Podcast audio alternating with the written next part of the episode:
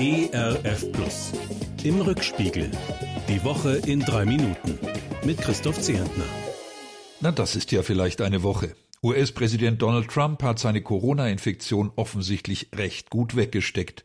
Zur Freude seiner Fans und zum Ärger vieler Fachleute zeigt er sich seinen Anhängern, die vor dem Krankenhaus auf ihn warten. Volksnähe durch die Fenster einer Limousine statt strenger Quarantäne. Und schon wenig später markige Sprüche ohne Mund-Nasen-Bedeckung. Schon erstaunlich, welch seltsame Blüten der Wahlkampf in den USA treibt. Zum Schmunzeln, wenn's nicht so ernst wäre. Wie wir uns als Gesellschaft, als Weltbevölkerung verhalten sollten im Umgang mit dem gefährlichen kleinen Virus, das beschäftigt Papst Franziskus intensiv. In dieser Woche legt er eine Enzyklika vor, also eine Mahnung. Wir sollten Corona als Weckruf begreifen, macht uns der Papst aus Argentinien klar. Jetzt komme es darauf an, dass wir ein Gefühl von Gemeinschaft entwickeln, von gegenseitiger Verantwortung. Wir sind Geschwister und wir sollten uns auch so verhalten.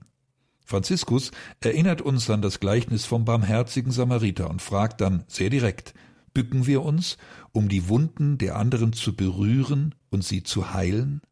Bücken wir uns, um uns gegenseitig auf den Schultern zu tragen? Wichtige Fragen, die mich nicht kalt lassen, auch wenn ich kein Katholik bin. Mir fallen auf der Stelle eine ganze Reihe von Präsidenten und anderen mächtigen Menschen ein, denen ich solche Sätze als Pflichtlektüre verordnen möchte. Dabei bin ich doch wohl zuallererst selbst gemeint. Themenwechsel. Ein junger Deutscher mit kasachischen Wurzeln greift in Hamburg einen jüdischen Studenten an und verletzt ihn schwer mit einem Klappspaten, ausgerechnet am jüdischen Laubhüttenfest, an dem doch Gott für die Ernte gedankt und fröhlich gefeiert wird.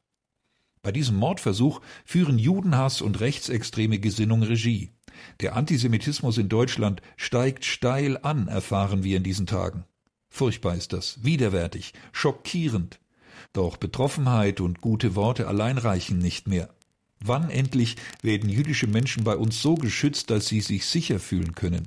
Wann distanzieren sich vernünftige Menschen endlich ganz eindeutig von allen, die offen oder versteckt Antisemitismus verbreiten?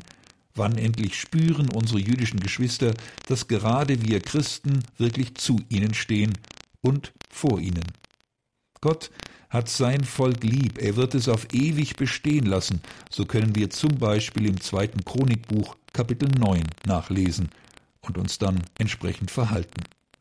In diesem Sinne wünsche ich Ihnen und mir ein engagiertes, ein mutiges, ein solidarisches Wochenende. Ihr Christoph Zehentner. Im Rückspiegel. Auch in der Audiothek oder als Podcast auf erfplus.de. ERF Plus. Gutes im Radio.